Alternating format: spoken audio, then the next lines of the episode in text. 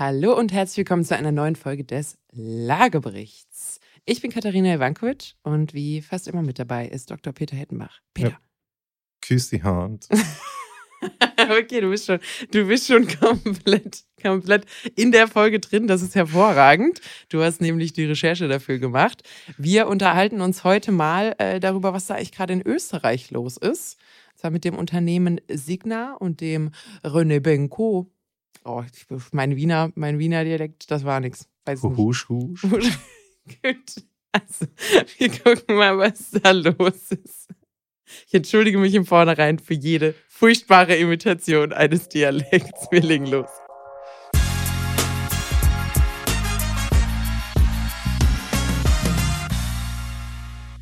So, Peter, was ist da los?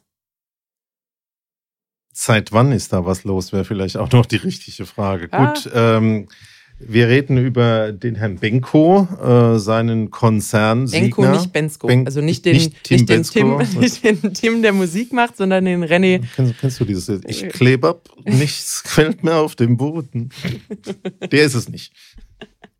So, sondern René Benko. Genau. Ähm, vielleicht sagt der Name vielen von unseren Hörern auch nichts, aber ich denke, fast jeder hat mal was davon gehört, dass dieses Thema Kaufhof, Horten, die, dieses ganze Thema mit Kaufhäusern sehr, sehr schwierig ist und dass es bei der Zusammenlegung von Horten und Kaufhof zu dem Galeria Kaufhof, viele haben ja noch so einen, der jetzt kurz vor der Schließung steht, ähm, zu vielen Turbulenzen äh, gekommen ist. Es gab insgesamt drei äh, Insolvenzen bei dem ganzen Thema. Ach, die gab es wirklich. Äh, ich, dachte, ich dachte, das wäre nur so die Verbraucherwahrnehmung, weil ich wollte gerade nämlich sagen, so aus so einer Draußenwahrnehmung geht Kaufhof schon zum 14. Mal pleite und hat eigentlich immer ausverkauft, jetzt, aber die Läden sind noch da. Das ist jetzt die dritte ja. und das ist auch gleichzeitig meine Kritik, ähm, weil jeder weiß ja, dass Kaufhäuser, Kaufhäuser ein Modell aus den 70er Jahren sind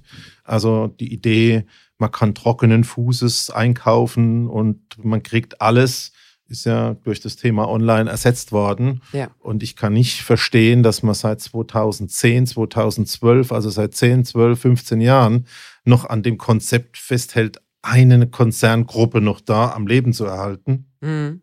Und das ist das, was passiert ist. Ein bisschen zurück also unser Kollege kommt aus Österreich, aus kleinen Verhältnissen. Der Papa war, glaube ich, Gemeindearbeiter.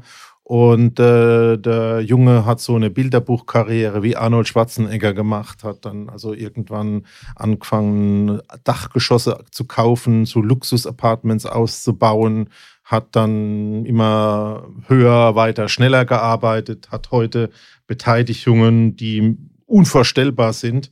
Äh, beispielsweise im Elbtower äh, bei der Globus-Kette, kennt man vielleicht auch. Äh, am Chrysler Building ist er beteiligt und äh, das KDW äh, mhm. ist auch in seinen Investments und natürlich in diesem ganzen Konglomerat von Kaufhof und Horten. Mhm. Und ähm, da hat er 650 Millionen Euro kassiert an staatlichen Mitteln. Ui. Also richtig Geld. Und ähm, insgesamt, und das ist, glaube ich, jetzt die Ausgangssituation, die man wissen muss, wenn man mal an so einem Galeria Kaufhof vorbeiläuft. Bei uns in Heidelberg gibt es ja dieses große Plakat vorne dran, bestimmt 10 Meter breit und 20 Meter lang, äh, wo drauf steht, alles muss raus, äh, wir schließen. Ja, in Mannheim auch. Mannheim in hatte, glaube ich, sogar zwei. Mannheim, ne? äh, genau. Einen vorne an der Ecke in der Fußgängerzone und den in der Parallelstraße, wo ich früher gewohnt habe. Der in der Parallelstraße ist schon dem Erdboden gleich gemacht, der ist ja. weg. Und der andere ist jetzt schon sehr lange im Ausverkauf. Also so, und äh, mit diesen ganzen Invests ist der ja nicht nur ein Immobilienmann geworden, sondern auch im Prinzip Handelskettenmann. Mhm.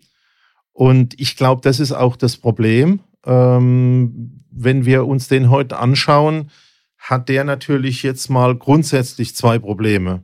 Mhm. Riesige Immobilienfinanzierungen, wo der über diese Schockzinserhöhung von 0 oder 1 Prozent auf 4 Prozent natürlich extreme Schwierigkeiten hat. Ja, also die, die Last des Fremdkapitals ist hart. Und ich glaube, auf der anderen Seite, weil er auch einen Handelskonzern hat, hat er natürlich auch das Thema, dass jetzt die Leute sparsamer sind, weniger Geld ausgeben können, weil sie auch weniger haben. Lieferkette, Umrechnungskurse. Und ja. da geht jetzt praktisch die Schere richtig auseinander. Mhm. Ähm, und deswegen haben wir da große Probleme. Das ist mal eins. Was mich aber noch ein bisschen gestört hat oder was mir in was, der. Was ist denn vielleicht, bevor wir jetzt in die Tiefe gehen, warum wird denn jetzt gerade nochmal berichtet? Also, wie du eben sagst, das ist ja eigentlich mehr oder weniger ein ongoing Thema seit mehr als zehn Jahren. Also, jetzt sind die Botschaften, dass das Schiff sinkt und dass er vom großen Käufer von Immobilien zum großen Verkäufer von Immobilien wird, um Löcher zu stopfen, mhm. richtig groß da. Mhm. Und er hat natürlich so viel Kreditvolumen, 650 Millionen allein vom Staat. Ähm, und er hat so viel von auch privaten Banken geliehen, dass man jetzt im Prinzip die Angst hat, dass sogar eine richtige äh, bei der Gewerbeimmobilienbranche richtige Bankenkrise passieren kann oh. und dass sowas wie die Raiffeisenbank in Österreich und so richtig massive Schwierigkeiten äh, bekommen wird. Und er ist jetzt zurückgedreht und hat gesagt, ich bin mal böse, macht doch mal bitte jetzt. Mhm. Und das sind natürlich Signale, die niemand positiv sieht. Und jetzt muss Wobei man halt auch mal schauen. Druck auf seinen, auf seinen Rücktritt war. Ne? Also ich habe auch zahlreiche, zahlreiche Headlines gelesen mit Sanierung nur ohne Benko und so. Wollte ich also, gerade auch sagen, ähm, das war so eine Botschaft, wo ich das erste Mal auf ihn aufmerksam geworden ist. Mhm. Es gab ja diesen Porsche-Chef Wedeking, mhm. der war bei ihm im Aufsichtsrat. Mhm. Und äh, ich weiß nicht wann, vor ein paar Jahren hat er gesagt, also die Zahlen von dem Kameraden gefallen mir nicht. Also er ist damals zurückgetreten ohne Worte. Wedeking und, oder? Ja, ja, Und der hat jetzt aber gesagt, naja, es gab da schon Differenzen zwischen dem Aufsichtsrat äh, und äh, der Geschäftsleitung hinsichtlich der Zahlen, die präsentiert wurden. Mhm. Also das ist natürlich schon bei solch riesigen Dingen sehr undurchsichtig und da wird natürlich, muss jetzt nicht oder will jetzt da nicht den direkten Vergleich zum Herrn Trump und seinem Trump Tower herstellen, ja. dass da Zahlen Interpretationsspielräume ermöglichen. Das ich, hat man ja gesehen. Ich wollte gerade sagen, das Thema Gewerbeimmobilien gibt natürlich auch viel, äh, nennen wir es Grauräume generell. Das heißt, wenn man da als Aufsichtsrat seinen Job machen will, braucht man schon Ultratransparenz. Ähm, und wenn man da das Gefühl hat, dass es irgendwie nicht so ganz, nicht so ganz sauber läuft, kann ich das durchaus, durchaus ja in, nachvollziehen. In Deutschland gab es ja den Schneider-Skandal aus äh, dem Taunus. Der Schneider hat in solche Ärztezentren investiert. Übrigens der Kollege auch aus Österreich. Mhm. Und äh, hat äh, tolle Botschaften fabriziert und war ein Vorzeigemensch und Vielleicht kennst du in Heidelberg bei uns die Arthus-Klinik. Das ist so mhm. ein Projekt von ihm gewesen. Und wenn du da ah. mal warst, also sehr schön, alles Messing, alles wirklich edel innen drin, feinster Marmor und so weiter. Und äh, beim Konkurs, äh, bei der Auflösung, betrügerischer Konkurs, äh, hat man dann festgestellt, wenn man die Summe aller Quadratmeter seiner Gebäude zusammenzählen würde, käme man auf eine durchschnittliche Geschosshöhe von einem Meter. Mm, ja, also, das, das hat Donald Trump auch gemacht. Das ja. war dann faktisch dreimal ja. so viel an Quadratmetern in den Finanzierungen wie nach den Bauakten da. Mm. Also da scheint viel passiert zu sein. Das hat niemand so interessiert, als er der große Käufer war. Und jetzt, wo er Verkäufer wird und äh, mal um sein Geld bangt, ähm, jetzt äh, kommt da einiges hoch. Übrigens ähm, bei WeWork ähnlich. WeWork war einer der ersten, äh, wie sagt man das? Coworking-Anbieter. Richtig, genau, ja. Äh, waren die ersten, die richtig groß wurden. Ich glaube, ich glaube, die zwischendurch waren die irgendwie so bei einer zweistelligen Milliardenbewertung. Lass mich nicht lügen, ich habe es nicht, ich hab's nicht genau im Kopf. Aber auch der Gründer, also es war auch irgendwie so ein, so ein junger Kerle und ist dann echt raketenmäßig nach oben gegangen. Und äh, WeWork ist jetzt gerade kurz vorm Ende. Und auch da. Die haben Insolvenz. Ja, ja, ja, ja, genau. Also da ist jetzt noch die Frage, so löst man alles auf. Und, na, aber ich habe auch, ich habe nur Schnipselinfo, was ich aber letztens ähm, über ihn gehört habe. Also er ist ja dann auch, ich glaube, da war ja ein gescheiterter Börsengang zwischendrin irgendwie noch und ein Riesenskandal und dann wurde er als Geschäftsführer gekickt und, und ähm, alles Mögliche. Auf jeden Fall hat er ein paar fragwürdige Dinge gemacht und auch da sind wir wieder so ein bisschen beim Thema Immobilien und wie viel Potenzial sehen sie bei dir und solange du aufstrebend bist, auch als Unternehmer erfolgreich und in, ich sag mal, gutem Licht stehst, sind auch die Banken ein bisschen nachlässiger in der Art und Weise, wie sie dir Geld geben. Beispiel dort war, ähm, er ist ebenfalls zu einer, ich meine, kleineren Bank auch gegangen und hat sich 250 Millionen geben lassen. Was nicht ungewöhnlich ist, wenn man so ein äh, High Net Worth Individual nennt man sowas ist. Das heißt, ich habe einen hohen zum Beispiel Unternehmenswert, aber ich bin ein bisschen low on Cash. Ist es relativ üblich, dass die mit Banken äh, sich dort einfach Geld leihen und dann halt irgendein Teil deines Vermögens dort als Sicherheit einfach hinterlegt wird. In seinem Fall waren das äh, Anteile die dort hinterlegt wurden. Das heißt, er hat diese 250 Millionen bekommen, hat Anteile hinterlegt als Sicherheit und ähm, der Deal war quasi so, dass wenn er nicht zurückzahlen kann, dann gehen, dann werden diese Anteile einfach eingezogen und fertig. Und dann muss er diese Summe auch nicht mehr zurückzahlen. Dann hat sich das erledigt. Naja, diese Summe wurde ausgezahlt, wie gesagt, Viertelmilliarde Euro ähm, oder Dollar. Und ähm, naja, diese Anteile sind jetzt, glaube ich, summa summarum noch vier Millionen Dollar wert. Und diese Bank hat jetzt wohl laut Berichten tierisch Schiss, dass der natürlich einfach abhaut mit dem Geld, weil, naja, warum auch nicht? Das war, das war der Deal. Und wenn da nichts mehr übrig ist von dem Unternehmenswert, da hättet ihr eure Risikokalkulation halt besser machen müssen. Zeigt aber auch so ein bisschen eben das Thema A, aufstrebendes Unternehmen.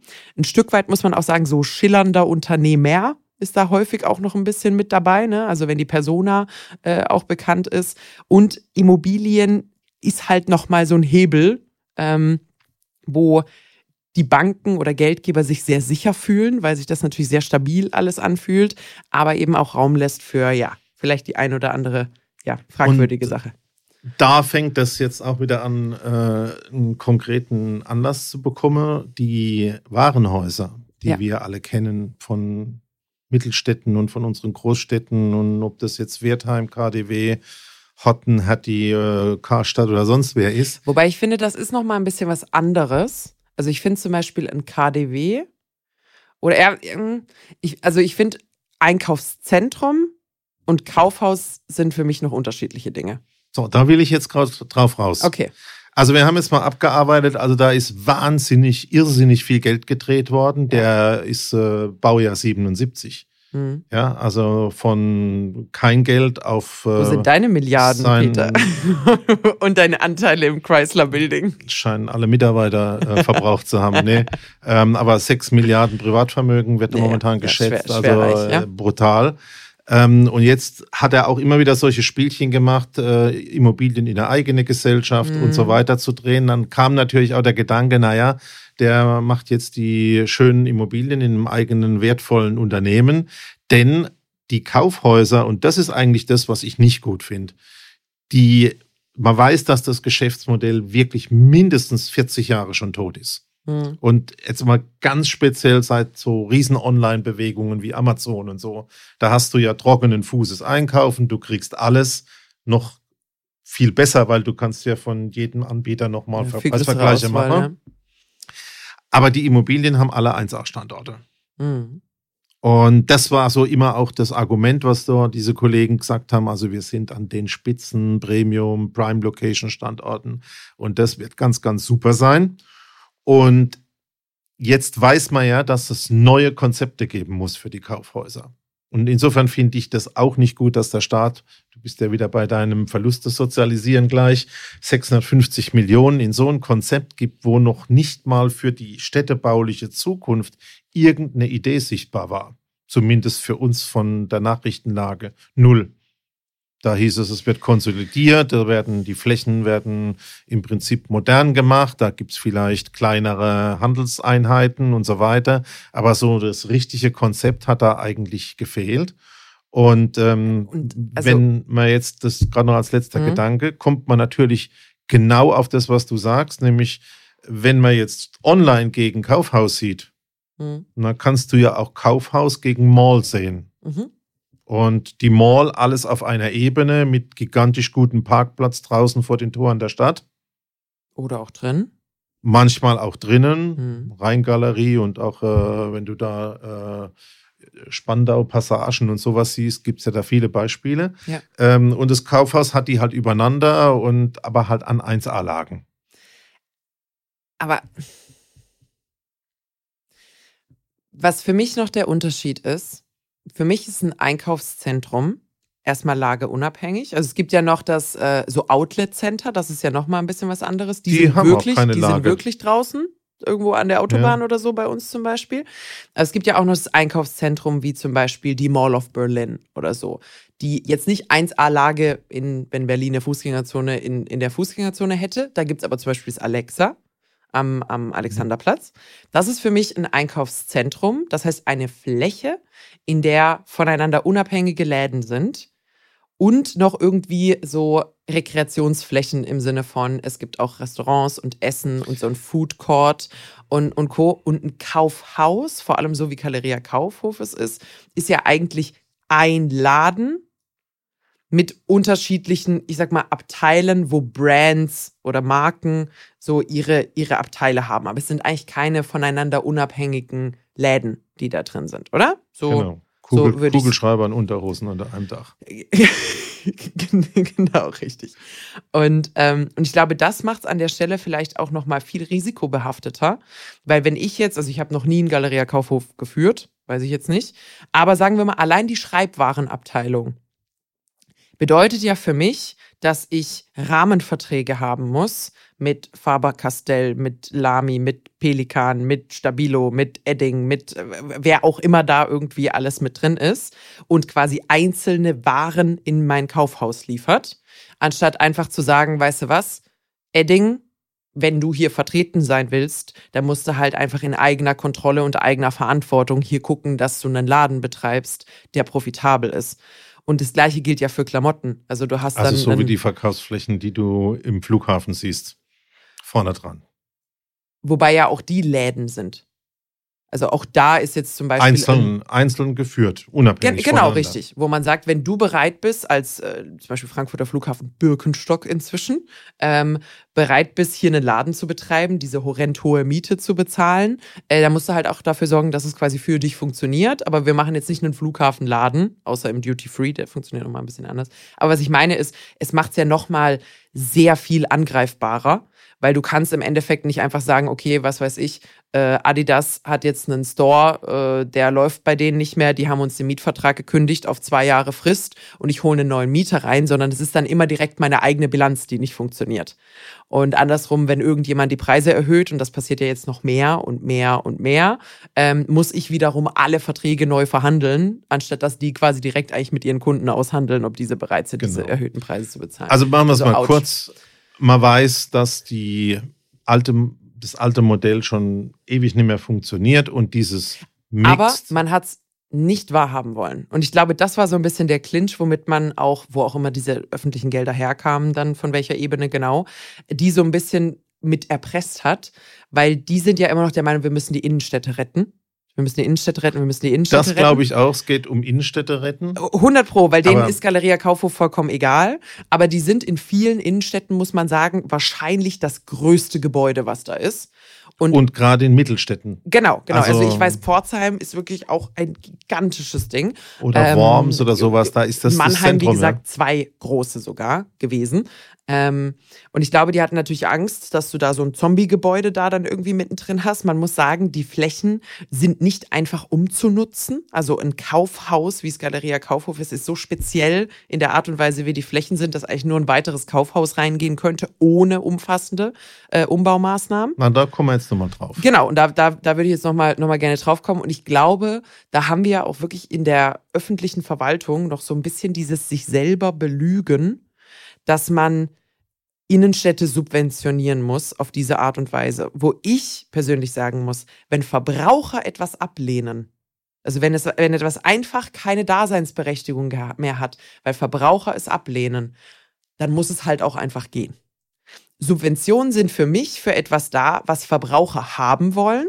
Zukunft hat. Aber, was wo, Zukunft hat, aber vielleicht ähm, rein wirtschaftlich nicht unbedingt mit einer 1A-Lage zu kombinieren ist, wie zum Beispiel Bücherläden, Bibliotheken oder, oder Dinge, die eigentlich gerne wahrgenommen werden, die aber vielleicht geringe Margen haben, die sich schwer tun, dann Ladenflächen wie diese tatsächlich auch wirtschaftlich zu betreiben, wo man sagt, weißt du was, es ist aber wichtig, dass man solche Läden hat und denen gibt man dann vergünstigte Konditionen, aber halt nicht, wenn der Laden die ganze Zeit leer steht. Und, und da, da ist so ein bisschen, ich glaube, da muss wirklich auch mutigeres Umdenken in der Städteplanung passieren, dass man sagt, für 650 Mio hätte ich einiges umbauen können und Wohnraum schaffen. Anstatt einen Zombie, von dem man weiß, dass der eigentlich seit zehn Jahren, ich sag mal, an, an lebenserhaltenden Maßnahmen festgehalten wird, hätte man auch einfach die, die, äh, die äh, den Mut haben können, dort den Stecker zu ziehen, zu sagen, fertig. Das finde ich den Kern von der Sache. Also einfach 650 Millionen in Nostalgie zu stecken, ohne Konzept, finde ich auch an der Stelle unverantwortlich. Ich will noch zwei, drei Sachen sagen. Bist du gern in einem Kaufhaus einkaufen gegangen? Nee. Hast du auch dieses Gefühl? Also ich bin ja über 60, ja.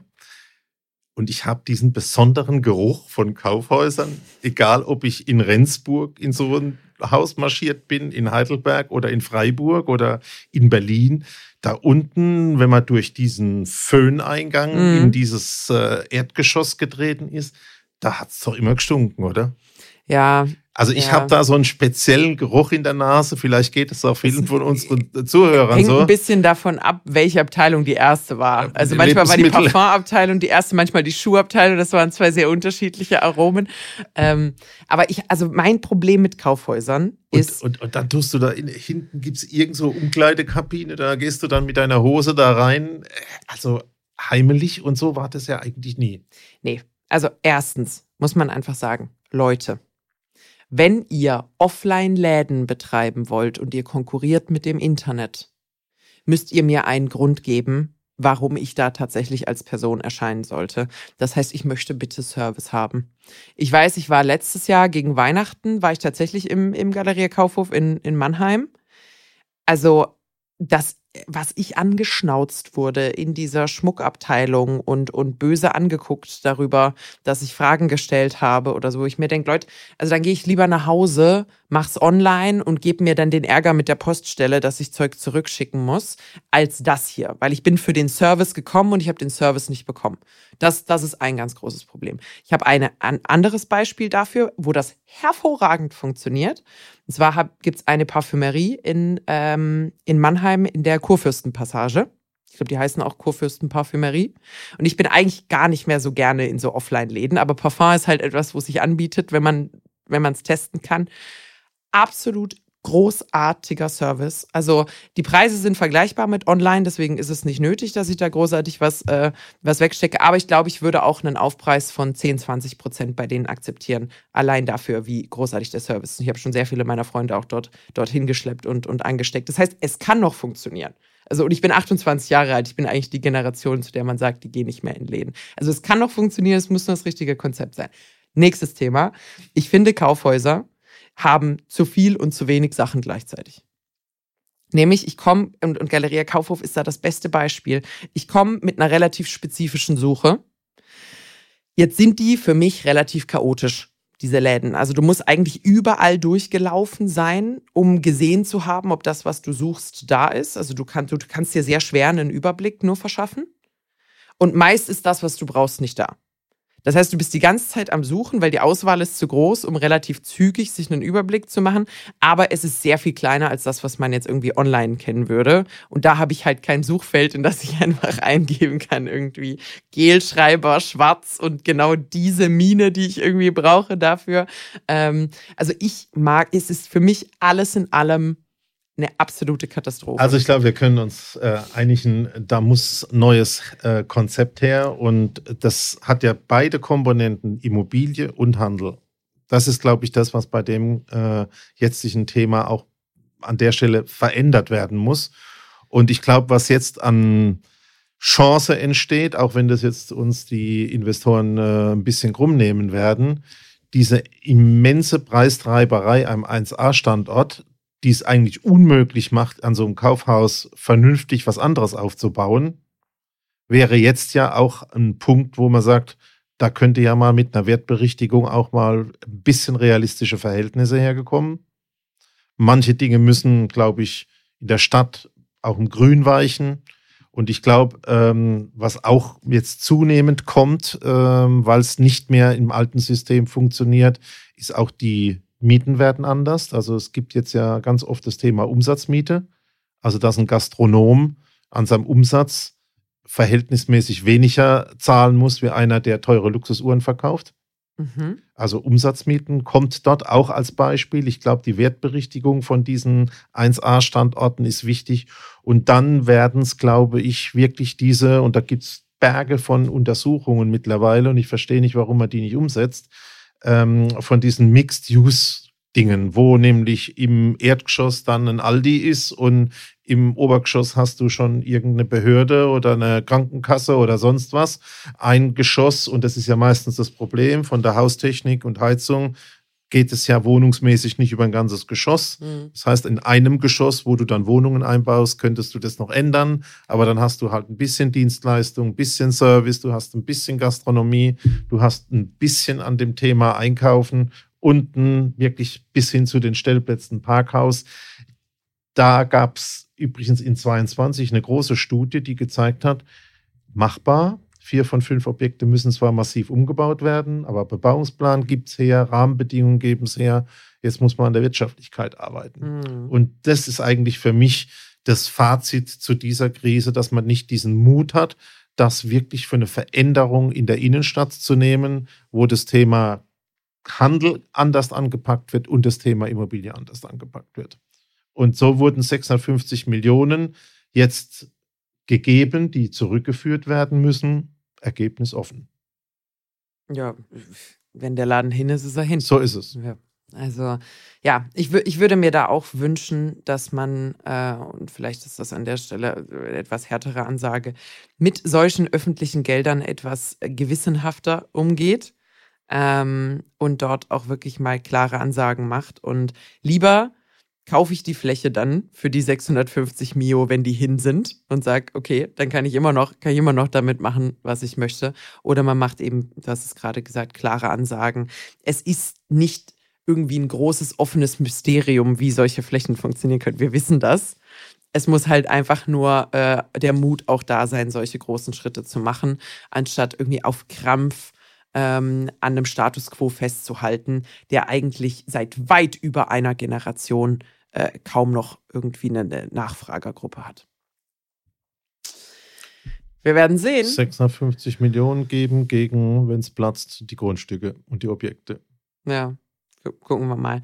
Ähm, ich glaube, da wird auch noch einiges rauskommen. Also wann immer so eine Schieflage kommt, kommen natürlich auch die Wirtschaftsprüfer, kommen natürlich auch die äh, unterschiedlichen Untersuchungen. Das heißt, es gilt auch zu Und beobachten, was nach Lehman so wird es sehr spannend werden, ob man wirklich es zulässt, die voll crashen zu lassen und auch die Banken mit über die Wupper gehen lässt. Mhm. Und das ist ja eine alte Regel, wenn ein großer geht, reißt der Tausende von Kleinen mit, die nichts dafür können. Ja. Also Handwerker, Elektriker, solche Dinge, das sind vielleicht sogar Zehntausende, die da mitgezogen werden. Müsste man eben Bin auch ich mal fragen, gespannt, ob es einen Lerneffekt gibt aus dem Thema Lehman. Das, das, ja und nein. Also Lehman ist natürlich eine Sache. Ähm, die Frage ist, was ist der Lerneffekt? Ist der Lerneffekt, wir lassen nicht mehr zu, dass jemand in Zukunft nochmal so viele Abhängigkeiten bei sich zusammenfasst, weil damit mache ich mich ja ultimativ erpressbar. Dann kann ich ja eigentlich machen, was ich will als Unternehmen und der Staat muss mich machen lassen, so ein bisschen was Samsung in Südkorea macht da ist nichts mehr zu tun. Also wenn Samsung irgendwas macht, ist der ist, ist fertig. Ähm, das ist natürlich auch eine mordsgefährliche Situation. Auch Oder, mit unserem Vorpodcast, wo genau. wir gesagt haben, es läuft auf Richtung Professionalisierung. Ja. Oder lasse ich den jetzt mehr oder weniger kontrolliert zerschlagen, sag ich rette Teile davon, aber nicht alles oder wie auch immer. Das wird sich, wird sich, jetzt, wird sich jetzt zeigen äh, und limitiere vielleicht den Schaden, der, der bei den Banken an der Stelle passiert.